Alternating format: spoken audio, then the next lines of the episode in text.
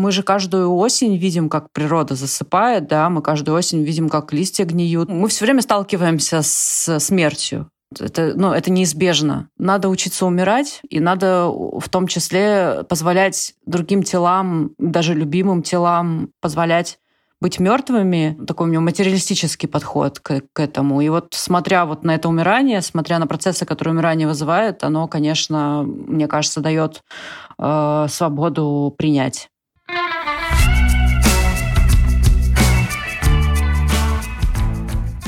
С нами сегодня Оксана Васякина, поэтесса, мастер современной прозы, которая пишет романы, называя иногда их женскими. И я прочитала роман рано. Это было так интересно, потому что я в Турцию, мы переехали, и я подумала, что мне нужна какая-то литература, которая заставит мою душу работать. А есть литература, которая позволяет тебе отдохнуть, немножечко куда-то перенестись, а есть то, когда ты начинаешь через себя пропускать что-то. И я очень благодарна, очень вовремя попался этот роман, потому что ко мне приехала мама, и я смогла по-другому вообще воспринять наши с ней отношения. Расскажи, пожалуйста, я помню, что я была в интервью, тебя спрашивали, как бы почему ты его написала, и ты говорила, что тебе нужно отгоревать травму. Но мне бы хотелось узнать, как вообще ты подошла к идее написания романа про смерть мамы. Я вообще из тех писательниц, которые всегда работают с материалом, который проживают, и для меня вообще важно писать о том, что я знаю, потому что я знаю, что есть писатели, которые бесконечно вымышляют разные миры, а мне неинтересно придумывать миры, потому что я много чего вижу, и мне было важно поработать с опытом утраты, с одной стороны, а с другой стороны, я понимала, что не читала текстов, которые бы так досконально разбирали э, отношения дочери и матери и так досконально пытались вообще понять, что происходит э, с, со скорбью в России и что происходит с похоронной индустрией в России. Я вообще человек, который бесконечно пишет про смерть. Смерть — это вообще одна из самых важных для меня тем, потому что вокруг меня умерли почти все, в смысле родственники, и поэтому невозможно про это не думать. Роман основан на реальных событиях. В нем женщина из города Волжский везет э, в город Устилимск прах матери, чтобы захоронить. Дорога примерно заняла в общей сложности около трех месяцев. В общем, у меня были просто заранее куплены билеты в силу того, что я собиралась ехать в Сибирь, но так сложилось, что мама умерла, и она умерла, как бы это странно не звучало, вовремя. Около 8 тысяч километров я преодолела с этой урной. Я когда ехала, и когда летела, и когда шла, и когда вот это все делала, у меня было такое ощущение, что опыт, который я проживаю, ну, его невозможно описать, потому что у него нет слов. И мне хотелось как раз найти слова для того, чтобы описать то, что я проживаю. Я вообще не, не из тех людей, которые верят, что текст может излечить автора. Mm. Это, мне кажется, такой наивный взгляд на литературу, но мне кажется, что-то получилось все равно. По крайней мере, для других точно. А почему, как ты думаешь, так сложно вообще прямо говорить о смерти и называть ее смертью, называть э, вещи своими именами? Я, когда готовилась, у нас у всех были разные материалы для подготовки. Я читала интервью на новый. Ты как раз очень интересно и очень, ну, как бы это действительно так. Люди очень иносказательно говорят о смерти, ты это упомянула. Почему сложно соприкоснуться с этим лицом к лицу, как ты думаешь? И, и было ли для тебя это сложно? Был ли какой-то трансформационный, может быть, переход к тому, чтобы все-таки назвать смерть своими словами? Я вот как раз из тех людей, которые всегда называют вещи своими именами, но это всегда шокирует людей. Неприятно слышать э, правду, наверное. Я думаю вообще о том, что почему мне приходится это все, в общем, перемалывать. Я думала о том, почему все так сложилось. Я, конечно, вижу корни этой проблемы в нашем советском наследии. Не знаю, вот как вы, в каких вы отношениях были с старшими родственниками. Я слышала какой-то такой странный нарратив. Нужно быть сильной, нужно держаться. Если ты сдаешься, если ты как бы проявляешь слабость, то ты как бы выпадаешь из процесса, ты выпадаешь из реальности, и твоя слабость, она никак не подтверждается. Я думаю, что у вас у всех, э, ну, не знаю, так как мы, я так понимаю, что все, все родились и выросли в России, сейчас, сейчас уже все живут, наверное, в разных местах. Вот это как бы нежелание быть неживым, а живым это значит работать трудиться, быть э, функциональной, и с одной стороны, а с другой стороны, вот эта наша риторика такого преодоления бессмертия, бесконечная э, попытка полететь в космос э, для того, чтобы продлить жизнь, да, заколонизировать космос, чтобы там по-новому засадить Советский Союз и чтобы все были бессмертны. С другой стороны, опять-таки, если смотреть советское наследие, то это полная ну, даже, наверное, не полное, наверное, частичное уничтожение ритуала как такового, потому что ритуал — это вообще пространство, где мы можем сказать, что вот человек умер, и вот ты теперь там условно вдова, а ты теперь э, там сирота, а ты теперь э, хоронишь, да. Ну и, в общем, ритуал, да, это, это пространство, где все э, меняют свои роли. И у нас, получается, нет ритуала, потому что тот пластиковый ритуал, который я описываю, например, в ране, он не очень подходит для того, чтобы договориться о, о чем-то, да, он очень куцый, очень дурацкий. С другой стороны, это бесконечная риторика такой победы над самим собой, над самой собой, отсутствие слабости. Плюс у нас нет каких-то инструментов переработки, в принципе, опыта, так как ритуала нет, все, все, все подменено, подменено, и нового как бы нет. Вот. И мне кажется, с этим связано. Слушай, я на самом деле у меня есть еще одно предположение. Я вчера, когда, опять же, перед нашим разговором начала перечитывать «Год магического мышления» Джон Дидион, где она описывает э, потерю мужа. У нее была очень, ну, как бы страшная и абсолютно при этом бытовая смерть мужа, произошедшая на ее глазах. Они просто сели ужинать, у него случился инфаркт, и он умер за 40 минут. Она написала книгу, как она как раз-таки в течение года переживала вот эту смерть. И в самом начале она э, рассказывает о том, что она какое-то время верила, будто это обратимо если она не признает смерть, если она не назовет это смертью, если она не будет относиться к своему мужу как э, к мертвому, то как будто она да, в какое-то детское состояние в этом впадает и верит в то, что а, он может вернуться, и что и там есть даже интересный момент, а, она там в первую ночь ей, и к ней приезжает подруга, которая звонит в Нью-Йорк Таймс, чтобы некролог начали писать, и она связывается с Лос-Анджелес Таймс. И она говорит, интересно, а по лос-анджелесскому времени он уже умер тоже? Если я сейчас полечу типа в Л.А., будет там другой какой-то конец у этой истории. Это совершенно фантастическая книга, она щепетильная и бытовое описание каждого шага смерти и того, что происходило в больнице и после. И очень интересно как раз то, что ты э, говоришь про ритуал. У меня тоже недавно умерла бабушка, до этого родственники умирали только в глубоком детстве, когда я не могла осознать или как бы прочувствовать несоответствие да, события и ритуала. И когда я впервые уже в осознанном очень возрасте столкнулась с этим, а, вообще убогость э, всего как бы окружающего, там, кремацию, место кремации и прочее, меня абсолютно поразило и очень расстроило, потому что люди недостойны ну, по моему мнению, таких э, страшных ритуалов. Какой бы ты видела себе идеальный ритуал? Просто не существующего, а из разряда фантазии, типа превратить э, своего любимого человека в, в животное. Или а, вот я знаю, что есть люди, энное количество лет назад умер э, человек из там около светской флейвы, и люди оцифровали все его переписки, запихнули их в алгоритм и сделали бота, который работал на основе всех текстов, которые этот человек когда-либо написал, и с ним можно было пообщаться через через, ну, через чат-бот просто. Вопрос ко всем. Какой вы бы видели себе ритуал достойного прощания с э, человеком? Можно я отзовусь на эту тему? В моем опыте уже две смерти. Да? У меня умерла бабушка, умерла мама. Я согласна здесь с тем, что то, что происходит вообще, как человек теряет личность в момент э, смерти, насколько там, нещепетильно работают э, все службы. Вот я лично испытала в момент, когда умерла бабушка и мама, что человек просто перестает быть человеком, а превращается в тело.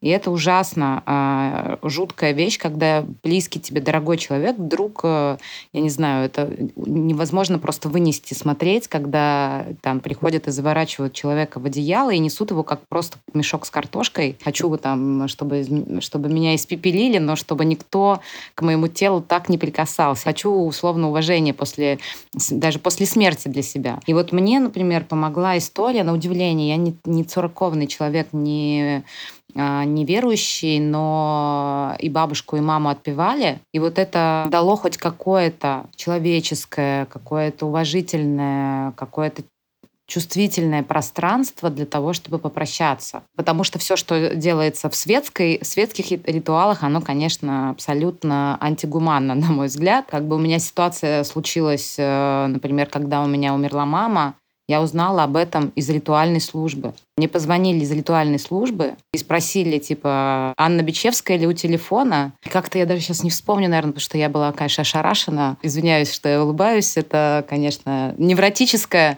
Но, в общем, как бы мне предложили выбрать э, как бы гроб для матери, который, которая для меня в голове еще была живой. Вот. И мне сказали о том, что, типа, там, Ирина Ивановна Бичевская умерла. Что я собираюсь с этим делать? Собственно, для меня это был такой шок. Переспросил несколько раз, я не могла поверить. Я говорю, это ошибка какая-то. А кто вы, что вы, как, почему вы мне звоните и так далее. В общем, я не поверила этому человеку. Я была просто в другом городе. У меня мама была в этот момент в больнице. Как бы связалась с больницей и выяснила, что это действительно правда. И я так понимаю, что я не единственный человек, который таки, таким образом эти вести получает, что тебе реально звонит какой-то чувак, который хочет сделать на тебя деньги. Того, что ему пришла информация о том, что какой какой-то родственник, там, не знаю, кто-то умер, вот, как бы позвони родственникам, предложи им свои услуги. И это просто, ну, отвратительная, конечно, история, потому что там, понятно, ни о какой эмпатии или о какой-то каком-то сочувствии вообще речи не может быть. А если говорить, Анют, на твой вопрос про то, что могло бы быть классным ритуалом, у меня, опять же, есть э,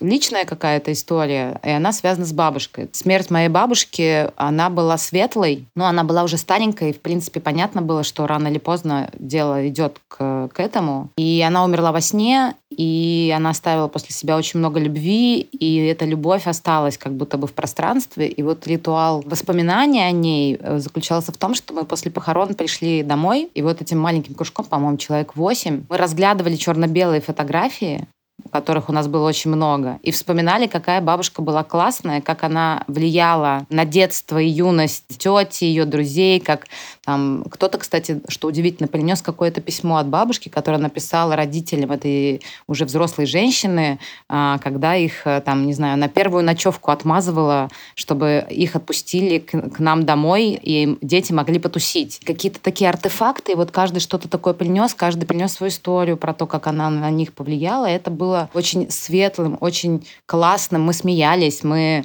радовались, и в этом не было никакой вот э, там дичайшей боли, а скорее вот эта благодарность за то, что у тебя была возможность с этим человеком соприкоснуться на пути. И мне кажется, что такие ритуалы как будто бы либо надо, ну, если человек не всегда может сам придумать, но если он сам придумал, то этот ритуал должен быть связан с его последней волей и вот с этими как бы отпечатками человека, в других. Вот мне кажется, что это, наверное, для меня было бы важно и интересно, если бы, если бы так вообще, конечно, рано или поздно я умру, если бы я умерла, я хотела сказать. Ну, в общем, если когда-нибудь это произойдет, мне бы хотелось, чтобы про меня, наверное, люди вспомнили, что я им в этой жизни дала. Или как, не знаю, повлияла, или соприкоснулась, или что-то в этом роде. В общем, хочется оставаться жить в жизнях других людей. Вот. И мне кажется, это как-то ценно. Полностью поддерживаю. Для меня это, наверное, что-то связано с природой. Если не, не, честно, не думала вообще еще. Я вот знаю, что мои родители, например, они думали о том, как они хотят, э, чтобы что с ними случилось. А я еще, наверное, не дошла до, до той точки, до возраста и того уровня опыта, когда задумываешься о собственной смертности. Но вот так сходу мне видится что-то связанное с природой почему-то. Не знаю почему, может, потому что это что-то очень естественное на самом деле.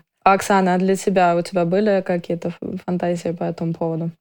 Все, что сейчас Аня сказала, мне кажется, это очень близко к тому, о чем пишет Ирвин Ялом. Может, вы читали его? Он как раз экзистенциальный психолог, э, который специализируется на смерти. Аня написала как раз то, что он называет волновым эффектом, когда люди влияют друг на друга и даже не подозревая об этом, и потом после смерти выясняется что-то там, не знаю. Один, одного взгляда достаточно было, чтобы просто стать другим. Меня вообще завораживает э, работа даже больше не с памятью, потому что вот то, что вы описываете, это про про работу как раз сообщества. И мне кажется, что сообщество, оно в любом случае соберется, да, если действительно человек был клеем, да, этим социальным. Я думаю о самом ритуале прощания через материальное. Я однажды читала пост очень давно, но он мне так въелся в мозг про, кажется, это называется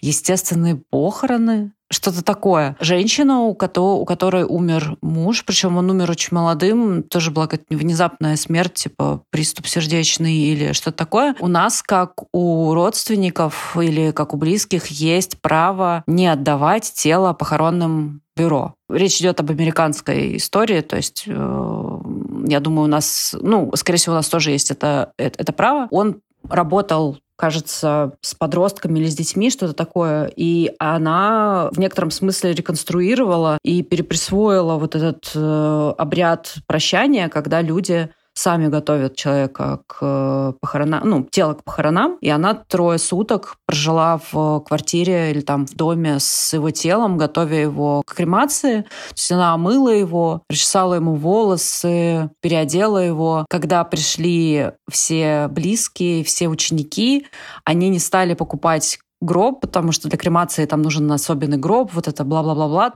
Они просто сделали такую картонную коробку, которую мне обклеили своими посланиями для него. То есть они наклеили кучу стикеров, там написали на этой коробке, там мы тебя любим и все такое. Своими силами, то, что называется, сопроводили его тело к кремации. Потом уже не знаю, что было дальше. Конечно, в детстве меня жутко пугало, когда бежишь там, не знаю, по лестнице вниз гулять, а тут стоит крышка гроба около двери. Или там все на улице стоят вокруг гроба и выносят. Или когда вот у меня в подростничестве погибло трое друзей э, не одновременно, в разное время. Я из маленького города, из Устилимска. Еще не было такой привычки прощаться в зале прощания, а привозили тело домой. Мне, конечно, ужасно это пугало в, там, в подростничестве, потому что ну, это чудовищным казалось.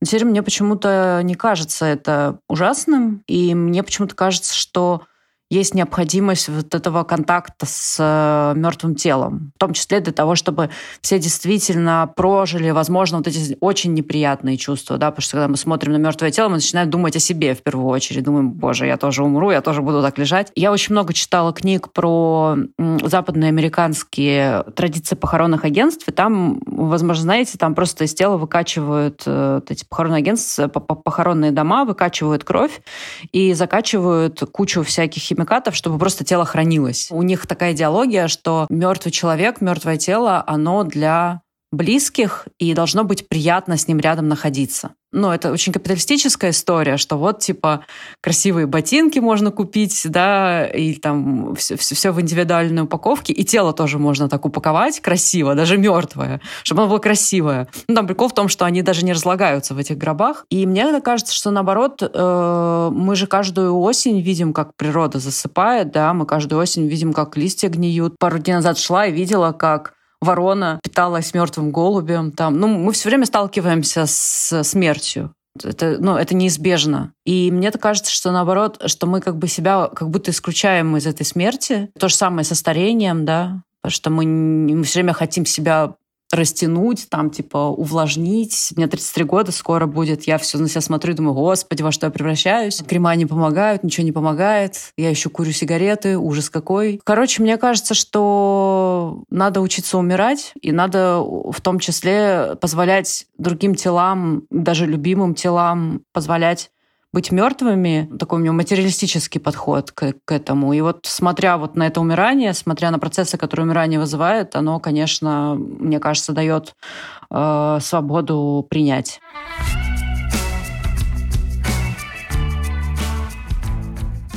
Нам очень важно быть полезными. Мы обсуждаем темы, которые беспокоят нас и наших друзей. То, что видим вокруг и считаем важным. Мы создали радио Аня как место, в котором нет запрещенных тем, правильных или неправильных мнений, ответов, оценок и осуждения. Нам хотелось бы, чтобы наш разговор превратился в безопасное пространство для сложных вопросов, эмоций и переживаний. И поэтому нам так важно, чтобы партнеры, с которыми мы сотрудничаем, также были полезны для вас и проживания этой серьезной взрослой жизни. Взрослая жизнь невозможна без переосмысления, поиска ответов на множество сложных вопросов, проживание очень разных, часто очень полярных чувств и эмоций, с которыми просто невозможно справиться без профессиональной поддержки. Я завидую человечеству в том, что мы наконец-то дошли до того, что мы пытаемся разобраться и настроить свой внутренний мир.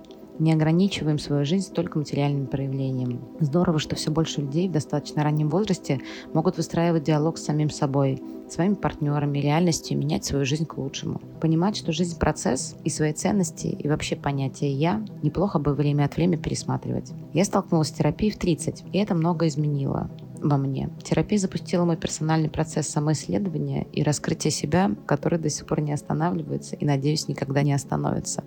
И этот процесс стал большой и серьезной, важной частью моей взрослой жизни. Я иду по этому пути, потому что мне все больше и больше нравится тот человек, которого я узнаю. Я становлюсь более счастливой, более расслабленной, более проявленной. Может быть, иногда излишне чувствительной, но мне это тоже нравится в себе.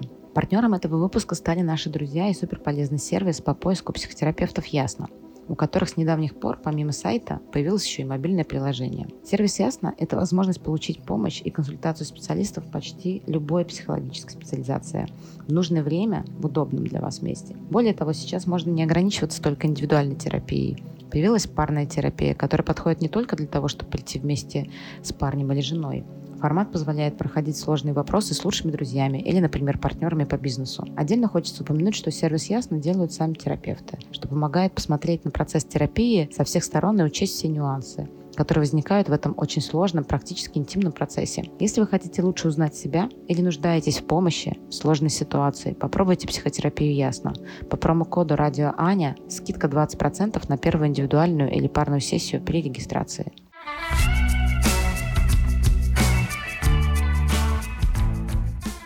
Ты как будто бы отказываешься от смерти.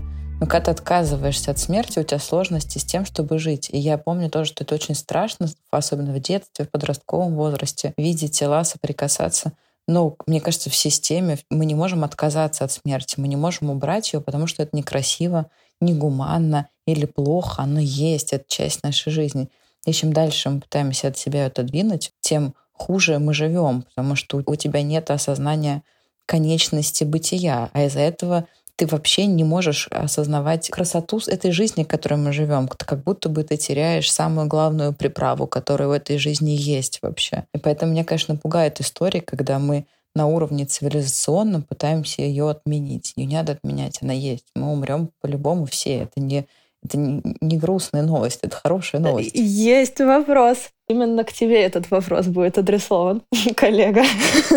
а как же как бы перерождение? Если есть перерождение, вообще вся история про то, что как бы конечно это получается только тело, а все наша душа, там, сознание или любая трансцендентная форма, которую можно а, найти в разных религиях и верованиях, если она продолжает существовать на этой земле, то, может быть, это про примирение с конечностью тела и там как раз-таки с вопросом про старение, утрату красоты и прочего, а жизнь-то, ну, как раз ее просто все объясняют как бесконечную, и как раз-таки ты просто тоже много говорила про восточные верования. Ну, то есть для меня здесь чувствуется чуть-чуть конфликт. С одной стороны, Вселенная бесконечна, а с другой стороны... Подожди, ты-то все равно теряешь человека. Тебе никто его не заменит. Знание о том, что хорошо, каждый вопрос верит во что-то свое. Ну, почему? Я его могу найти в деревце. Если, ну, если я верю в перерождение, то я его могу найти в кошечке, в деревце. Или, например, я могу родить ребенка и поверить, что душа этого человека вселилась в этого ребенка. Мне кажется, это достаточно эгоистично. Да, нет, вопрос в том, что ты теряешь человека, ты никогда к нему не придешь, не положишь голову на колени, ты никогда его не обнимешь, никогда не съешь э, оладушки, которые готовила. Но это про тело. Это про человека. Подожди. Это про мы... тело. Я, я могу обратиться к своим воспоминаниям и а, найти там в этих воспоминаниях, в том, что мне говорил этот человек в моем взаимодействии с ним, его философии там, жизни, найти ответы на свои собственные вопросы. Я могу смоделировать, грубо говоря, для себя этого человека. То есть для меня он, ну, в моих воспоминаниях может продолжать жить. Да, тело умрет, но как бы... Короче, я, блин, сори, я потеряла вопрос даже сама. Для меня просто был чуть конфликт в том, что ты говоришь, что смерть дает нам красоту жизни, при том, что есть как бы вся история про перерождение. Я не понимаю тогда, в чем смысл перерождения. Хорошо, и пусть это будет не перерождение, пусть это будет, там, я не знаю, православная концепция души. Пусть душа вечна, но мы живем жизнь людьми и взаимодействуем с людьми. Тот факт, что мне становится легче, что я понимаю, предполагаю, что за гранью смерти есть какая-то жизнь души, не отменяет того, что живые люди остаются здесь. Как сказал мой папа, умирающим людям в любом случае легче тем, кто остается без них. Потому что ты переживаешь утрату как живой человек.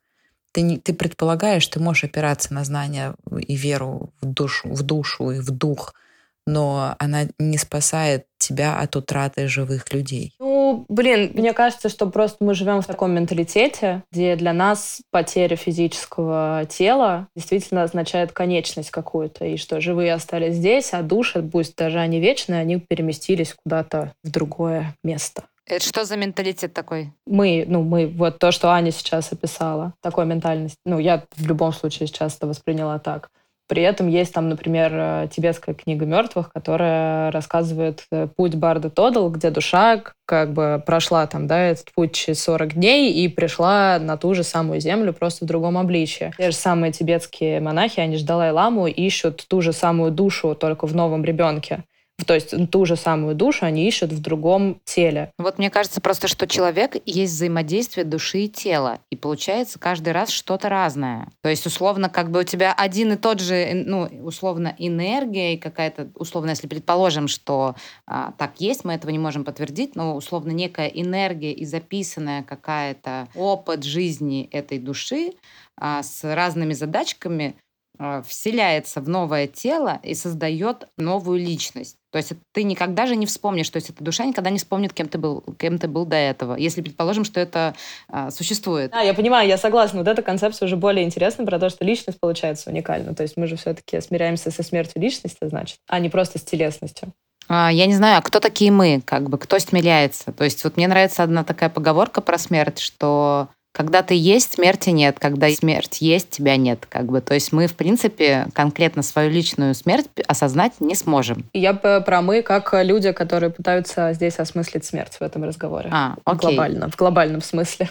Ну, то есть мне кажется, что смерть тебя, человека, который смертен, это действительно повод задумываться вообще о том, а как ты распоряжаешься тем временем, которое тебе дано. И там условно действительно в юности я тут читала одну книжку крутую, ну, точнее, она достаточно простая, но там была классная фраза про то, что в юности мы миллионеры времени. И это очень как-то клево звучит. И в юности тебе вообще сложно поверить, что когда-то ты там состаришься и умрешь. Но в какой-то момент времени на жизненном пути, там все эти кризисы среднего возраста, ну, они тебе настоятельно стучатся в твою жизнь и заставляют тебя делать э, выборы, осознавать, э, что тебе важно, а, выкидывать все лишнее и концентрироваться на том, что ценно. Например, в 20 лет мне такую э, ну, задачку, работу такую а, не приходило в голову делать в целом. Но потом течение жизни, сталкивая тебя с разными обстоятельствами, трансформирует э, не только твое мышление, но и тебя как бы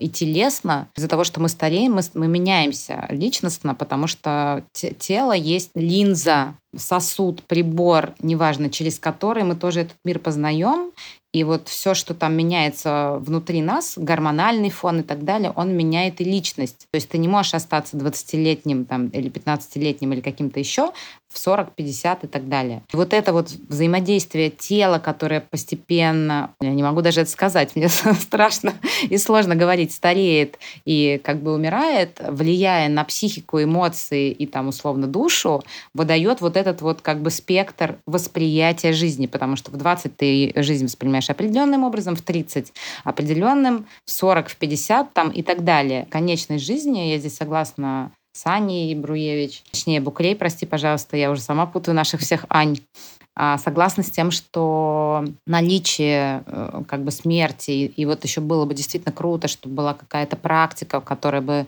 была бы интегрирована в нашу жизнь, что мы это как-то осознаем, трансформируемся в связи с этим и как-то к этому, может быть, действительно готовимся, да, так как в каких-нибудь индейских племенах раньше были ритуалы перехода, или не только в индейских, там, во многих, в разных традициях у тебя был переход из состояния, не знаю, девушки в жены, из мальчика в, му, в, в мужчину или там потом в мужа. То есть вот эти вот э, как бы ритуалы, они действительно важны, и было бы здорово, чтобы мы уже момент э, могли иметь место, где мы можем говорить о смерти и, и, то, и о том, что она несет в нашей жизни.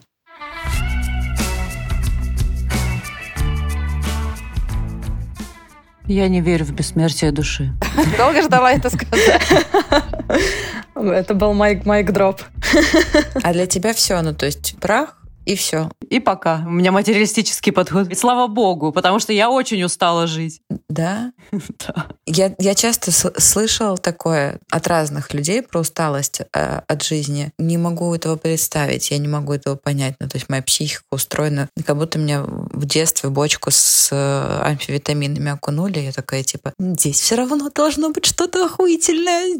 Как, как ты справляешься с этим? Меня, наоборот, освобождает идея, что можно просто, типа, выключиться и навсегда. Про бессмертие, когда мы говорим, мы же, с одной стороны, вот Аня говорит про бессмертие души, с другой стороны, Аня же говорила про цифровое бессмертие, например, когда, да, там наши друганы собирают все наши переписки, вот это все. В Америке точно есть какие-то, типа, цифровые кладбища, условно, да. Или Facebook как-то справляется с умершими и э, с пользователями, и также также справляются разные соцсети с умершими, с умершими пользователями, да, можно себе как бы завещать, что там твоя жена или там твоя сестра будет управлять этой страницей, или наоборот, что-то, когда если ты умираешь, как бы, то а просто, типа, появляется плашка, что человек умер, все, до свидули люля. Видимо, я инвестирую в другое бессмертие в силу того, что я пишу книги. Я здесь с Аней абсолютно согласна про вот конфигурацию условной души и тела, про то, что даже если есть э, вот это ну, новое перерождение, рождения,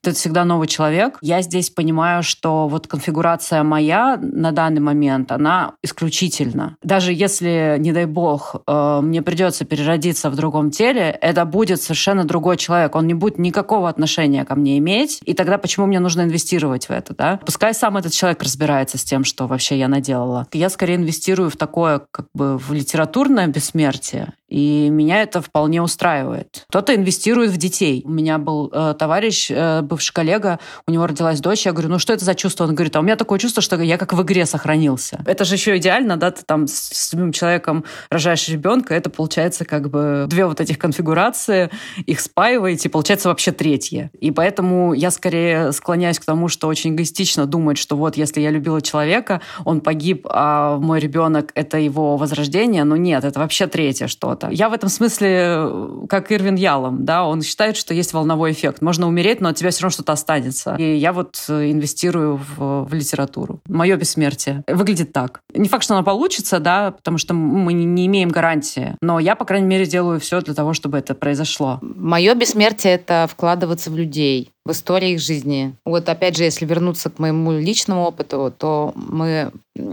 бабушку мою перевозили из места, где она тогда жила, на, э, из Чебоксар в Калининград, 85 лет. И ее пришло проводить порядка 15 человек разных возрастов. Если бы мы увозили ее раньше, то пришло бы в несколько раз больше людей, просто эти люди уже не могли прийти.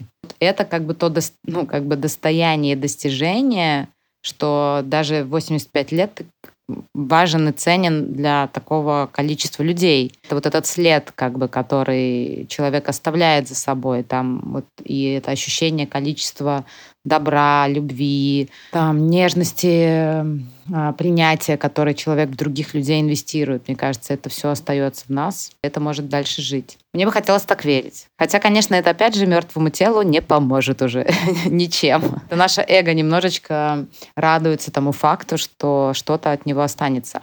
А мне знаешь, какой вопрос к тебе? Случилась ли у тебя какая-то трансформация твоих отношений с мамой или, или твоего отношения к маме, отношения к себе, к, ну, к вашим отношениям. Вот после того, как она умерла. То есть освободилась ли какая-то эмоция, может быть, там, да? Что вот у меня это случилось, например. Я хотела бы тебя услышать и, может, рассказать, э, что у меня получилось с этим. Тут мы, кстати, говорили о любимых людях, да, о смертях любимых людей. Вот ту женщину, про которую рассказывала про естественные похороны, она ужасно любила своего мужа. Дидион тоже ужасно любила своего мужа, да, для нее это вообще была какая-то ужасная история. Э, у нас с мамой были, ну, мягко говоря, сложные отношения отношения. Психотерапевты и психоаналитики назвали бы ее нарциссичной матерью. Ну, до ее смерти это была бесконечная борьба за ее внимание. И, собственно, об этом книга, да, в том числе о том, что умерев, как бы она вообще типа обрубила возможность получить, да, надежду. Ну, то есть я потеряла надежду получить это внимание. Мне всегда задают вопрос, а помогла тебе книга как-то смириться с матерью? Ну, я говорю, что нет, потому что мне кажется, что твоя жизнь, пока ты живая, у тебя отношения трансформируются даже с мертвыми. Этот путь, он вообще не конечен, и вот по мере того, как ты живешь, это все переваривается, переваривается, переваривается, переваривается.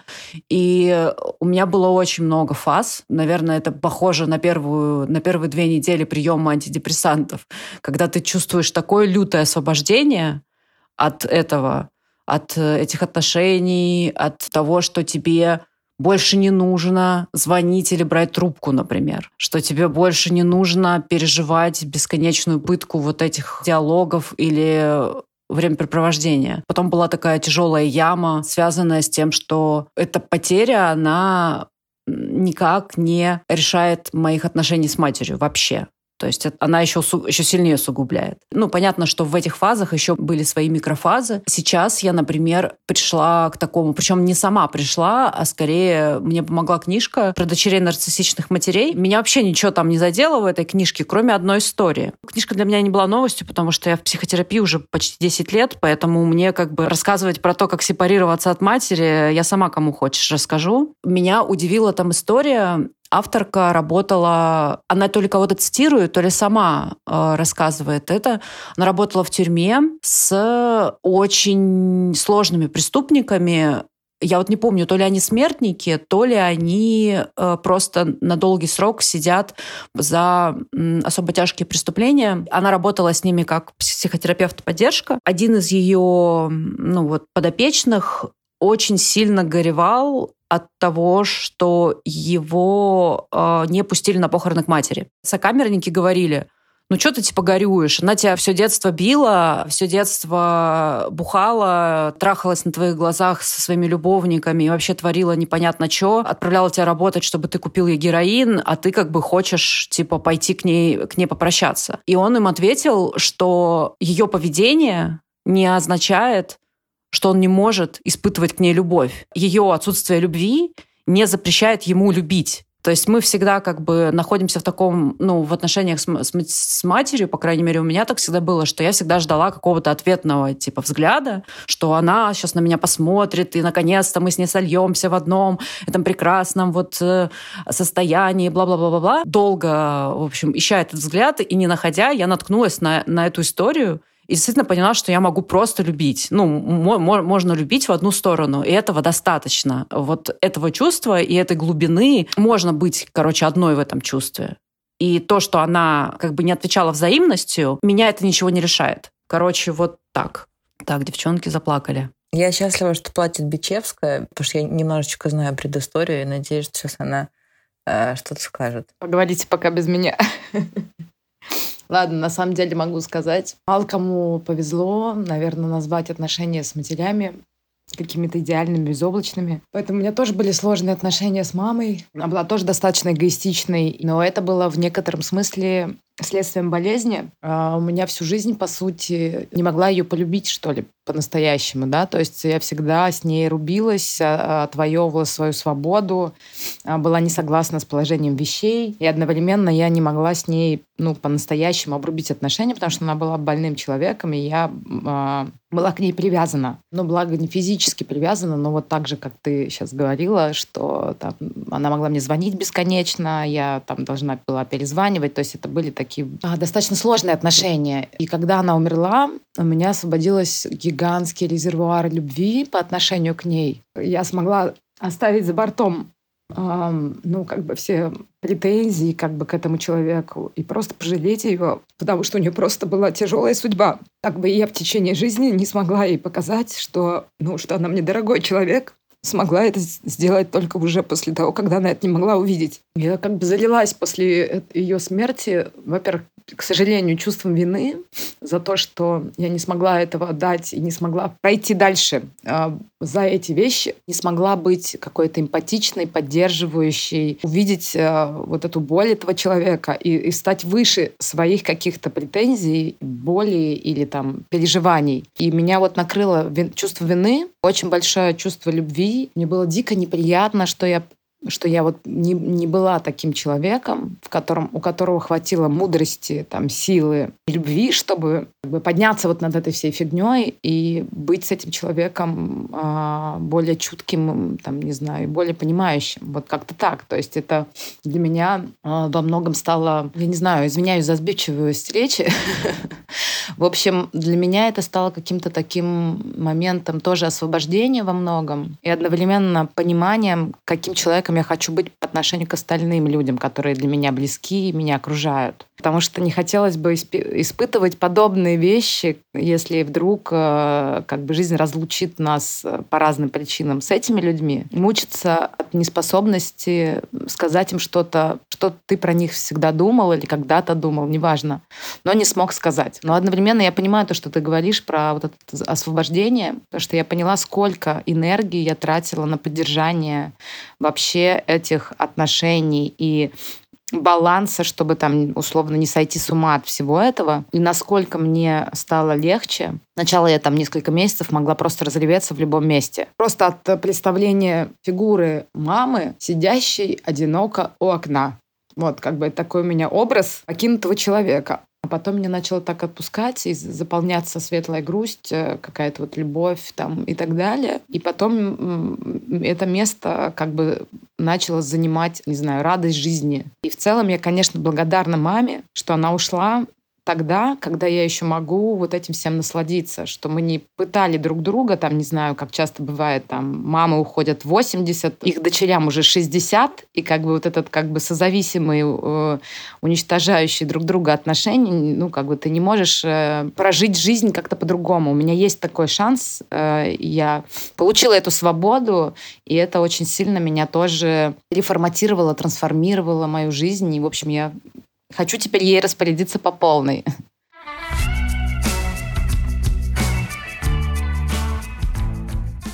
Я еще столкнулась э, после смерти матери с таким ощущением очень странным, что ты как будто бы, даже не имея собственных детей, сама становишься матерью. Потому что ты становишься матерью своей матери вдруг, потому что только ты как бы можешь сейчас испытать, ну, вот эти благородные, да, можно сказать, чувства, потому что у тебя есть эта привилегия живой. Да, есть, конечно, такое ощущение, но, с другой стороны, ты, похоронив своих э, родственников, ну, например, у меня умерли, там, 9 лет назад у меня умер отец, а 3 или 4 года назад у меня умерла мама, и ты становишься сама как бы ближе к могиле, и ты это ощущаешь. То есть ты, это, это уже ты стоишь на краю могилы, как бы на минуточку. Вот. И здесь как бы ты делаешь выбор, либо рожать, либо не рожать, да, и кого ты поставишь там сзади себя. У меня, кстати, была такая же история, что вот все идут как будто бы по деревянной дощечке. Тебя более взрослые э, родственники защищают от падения с конца этой дощечки в пропасть. И вот они все туда уже упали, и ты следующий, как бы. Я тоже прям это ощутила. И еще такой очень есть эффект прикольный, ну, прикольный, неправильное слово, не знаю, что подобрать брать мощный, что когда у тебя умирает там бабушка, дедушка, ты перестаешь быть внучкой. Эта роль э, вместе с ними умирает. А когда умирают твои родители, ты перестаешь быть дочерью. У тебя остаются какие-то другие роли, но эти роли э, как бы уходят э, в небытие. Это тоже интересно, и выковыривать их из себя, понимать, что это было, как это чувствовалось. Это тоже очень, наверное, классный трансформационный процесс. Мне кажется, такой тяжкий. Я просто вас слушаю, и мне как, собственно, после книги было больно от того, что я могу перестать быть дочкой. Ну, то есть уровень моей неготовности сейчас вот к этому, он просто, наверное, 100 из 100. Мне кажется, никто никогда не готов. У меня болеет бабушка раком четвертой стадии. Мы много говорим про смерть и про смерть э, с человеком, который очень близко к ней находится достаточно долго, и который как раз очень устал и говорит, я просто уже хочу умереть, потому что я устал жить. Ну, не физически больно, мне физически плохо. И мы говорим про хосписы и про все остальное, что он в какой-то момент говорит, я хочу, чтобы вы меня сдали, если мне будет совсем тяжело, как бы переживать боль, ты же становишься, ну, раздраженным человеком. Но сейчас я, послушав истории, я поняла, что умирать в одиночестве, наверное, это самое страшное, что может быть. Я помню, у тебя был кусок классный, который резался мне в память, когда ты пошла в магазин за книжками. И мне кажется, тут сидеть и ждать, значит, что кто-то придет, кто-то ушел, кто-то готовит суп на кухне. Ну, то есть умирать, ощущая жизнь, это бесценный подарок, который ты можешь подарить. И послушав Анину историю, почему тоже плакал, мне кажется, это очень важно мы уходим очень по-разному. И иногда это действительно тяжело. И ты теряешь иногда своего близкого, когда тело еще есть, потому что его разум затуманен лекарствами, болью, усталостью от жизни, от э, всего остального. И как важно, и как по-человечески, не знаю, ну вот если я верю в какую-то мораль или в ценности, мне бы хотелось просто додарить жизнь, которая существует рядом этому э, человеку, который уходит. Сейчас по статистике, не помню, откуда я знаю эту статистику, не спрашивайте, что очень много разводов училось вот во время последних, э, там, я не знаю, больше полугода, ну, то есть с начала войны, очень много измен. И это спровоцировало наш там разговор там, с моей подругой. Как говорят, опять же, социологи, известный факт, что рядом с э, Танатосом всегда ходит Эрос, и всегда вот это ходит жизнь в плане... Я читала еще одну девочку, которая э, в Киеве сейчас, и она написала до этого книжку про нейробиологию мозга. Она ведет свой блог, если до этого она писала про нейробиологию, сейчас она пишет о том, как она в Киеве проживает э, все, что происходит. И она вот там тоже говорит о том, что они каждый день после любой бомбежки или любой ситуации живут на тысячные проценты. Встречаются, танцуют, радуются любой ерунде, которая с ними происходит, живут этим моментом, любят друг друга. И, в общем, это всегда соседствующие вещи. То есть как только рядом с тобой проходит смерть, это э, автоматически заставляет тебя а, еще больше жить. Вот вчера это обсуждали, и подруга сказала, что там у нее был друг, который жил в Кабуле во время как бы войны, и она говорит, что говорит, такого количества жизни, любви, открытости людей друг навстречу другу и так далее он не видел нигде, ни в какие периоды жизни. То есть это как бы вот тема, которая как-то автоматически, что ли, на нас влияет. Как только мы видим смерть, мы, мы начинаем хотеть жить. В общем, мне кажется, что, конечно, ритуалы и открытый разговор про смерть, и создание какого-то, я не знаю, процесса проговаривания этого и понимания, что тебе это дало. Это практически как в коучинге. Мне кажется, что это должно быть с какими-то правильными вопросами, потому что если мы осознаем смерть, и как бы и свою будущую, и каких-то близких людей, это может стать таким просто супер источником э, понимания и собственного смысла, и собственной жизни. В общем, нельзя это слить.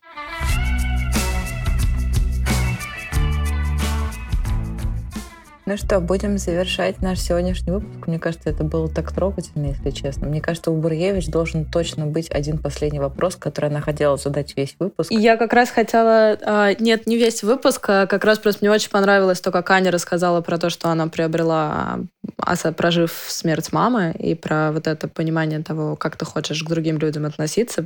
Фантастическое просто. Спасибо, Ань, за это знание, которым ты поделилась. Хотела спросить, Оксана, ну, как бы вот прожив смерть мамы, и потом еще прожив ее в книге. Что ты для себя приобрела и как ты как раз-таки э, трансформировалась сама?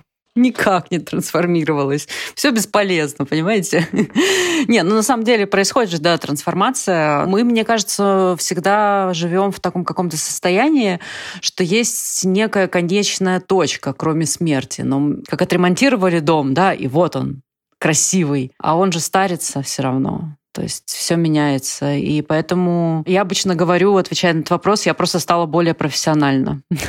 Потому что когда ты пишешь, например, про утрату, становишься специалистом по утрате, но ты не, ты не лечишь себя тут, ну, не лечишь свою утрату. Если ты пишешь про, не знаю, про депрессию, ты становишься специалистом в депрессии. Но твоя депрессия никуда не девается. Потому что когда ты занимаешься письмом, ты все-таки э, не занимаешься психотерапией, ты занимаешься искусством. А искусство и психотерапия — это вещи абсолютно несовместимые. Лежат они в разных вообще совершенно плоскостях человеческого просто производства. Книга сделала меня, то, что называется, признанной писательницей. Все остальное, оно просто продолжается и будет продолжаться до моей смерти. Вот. Мне кажется, нельзя стать специалистом по утрате. Ты писатель, ты облекаешь это в слова и даешь соприкоснуться это с тем, кто там сейчас этим. И вот это одно. Но мне кажется, что вообще вот эта вот классификация специалист по утрате, если ты не, не, не тибетский вот этот монах, который по плечикам из тебя дух изгоняет, то...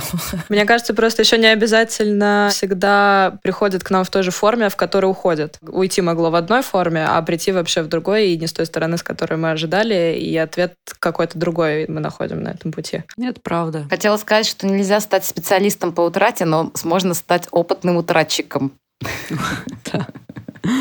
Опытный утратчик, да. Это правда. Хорошо сказано. Мне кажется, что все равно путь продолжается, но вот эти все части, которые мы проходим, и в том числе части, связанные с утратой, это становится частью нас, и это меняет нас, мне кажется. И это нельзя развидеть уже. То есть ты уже несешь в себе все это. То есть этим нужно как-то правильно действительно распорядиться, увидеть в этом какой-то смысл. Офигительный на самом деле опыт. Э, поймите меня правильно, он тяжелый, но раз нам все это предназначено, продумано, и мы это проживаем в основной своей массе, это каждого, каждого коснется, то значит он э, как вот а, отлетающие ступени у ракеты выстреливает нас в следующее понимание себя и жизни. Как-то так я это вижу. Может быть, слишком поэтично, может быть, слишком наивно, но я бы хотела именно так об этом думать. Я желаю нам быть утратчиками первого уровня и не, не, не продвигаться высоко по этой классификационной ступени. Оксан, спасибо большое за то, что мы все поплакали. Это было терапевтично. Спасибо большое, что пришла. Спасибо большое, что ты написала эту книгу. И спасибо, что ты делишься этим. Мне кажется, что это супер крутой жанр, конечно, когда описываешь именно то, что сам проживаешь, то, что для тебя важно, ценно или сложно. Ты эту сложную тему поднимаешь. Мне кажется, то, что мы сейчас поговорили, может быть очень ценно потому что действительно большое количество людей даже не знают, с кем это обсудить, как об этом думать, и главное, когда об этом начинать думать. То есть в какой-то момент слишком больно, а в какой-то момент как будто бы уже э, не актуально. Поэтому, мне кажется, такие разговоры супер полезные для любой стадии твоей утраты. Спасибо большое. Спасибо вам за разговор. Пока-пока. Пока. Спасибо.